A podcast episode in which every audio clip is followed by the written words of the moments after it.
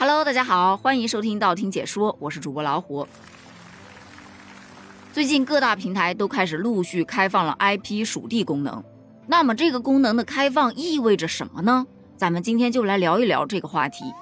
首先啊，开放 IP 属地就意思说，在你发了微博或者是发了小红书、抖音、今日头条等等等等之后，它的后面会有一个小尾巴，IP 属地哪儿哪儿哪儿。其实它的出发点确实是挺好的。你就比方说，我们经常会看到一些热点的事件，它的评论区一般都会有一些“我是当地人，这个事儿是真的”等等等等的。说白了就是蹭热度。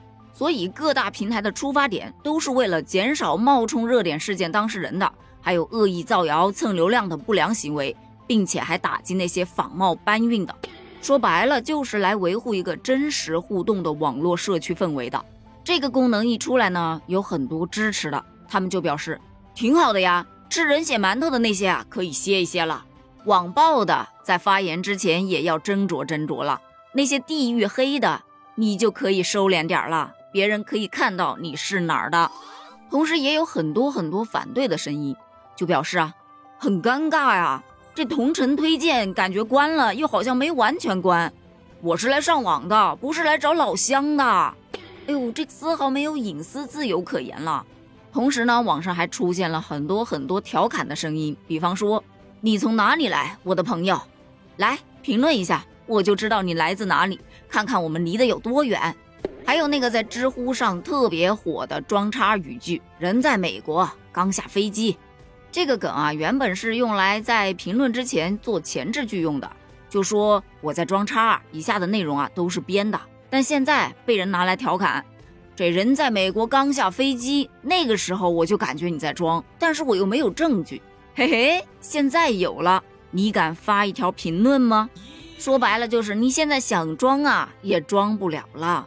那就不得不提到这个功能上线之后，打脸了一大批网红的现象，有很多的网红啊，都是名字就叫某某某在东京，还有某某某在英国，某某某在哪儿在哪儿的，结果这 IP 属地显示为。要么上海，要么广东，要么湖南，哪儿哪儿哪儿都有。就这脸呢，打得啪啪响啊！装啥呢？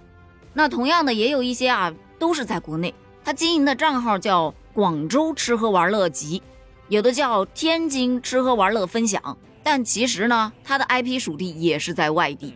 所以就有网友调侃啊：“你这推荐的地方，估计都是收了人家推广费的吧？我敢去吃吗？都是外地人，装啥呢？”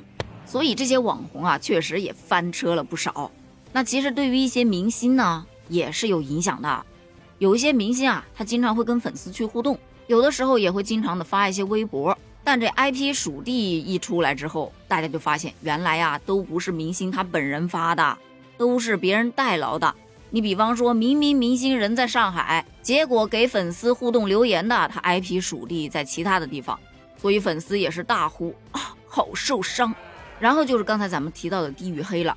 刚才咱们有说啊，个别会收敛一点，对吧？他觉得黑别人家乡的同时，自己的家乡也曝光了。可是呢，同时也加剧了这种情况。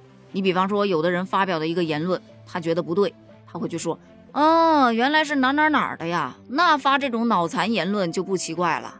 所以现在有很多人评论的时候会加上一句话：本人一切言论只代表我自己，与 IP 属地无关。若有让你看不惯的，欢迎一对一精准掐架。望广大网友保持理性，拒绝扣帽子上升到省市。为什么说是省和市，没有再上升到县呢？什么的呢？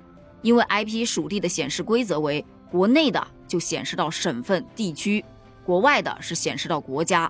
有的人会问了，这么麻烦，你干脆关掉得了？问题就在这儿，你用户啊是无法主动关闭或者是开启的。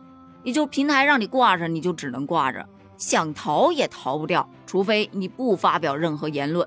综上所述啊，这个功能的开放其实真的是有好有坏。站在用户个人的角度来看，可能略微有一点侵犯到隐私的可能，但是站在大的网络环境上来看的话，也确实是有利于净化网络生态、捍卫网络良序的，是有一定积极意义的。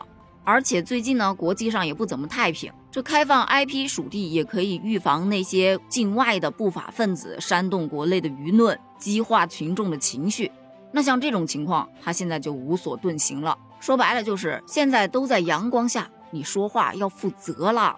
已经聊到这儿了，那么我想问一下了，对于你来说，平台开放 IP 属地功能对你有什么影响吗？或者你能接受平台去开放你的 IP 属地吗？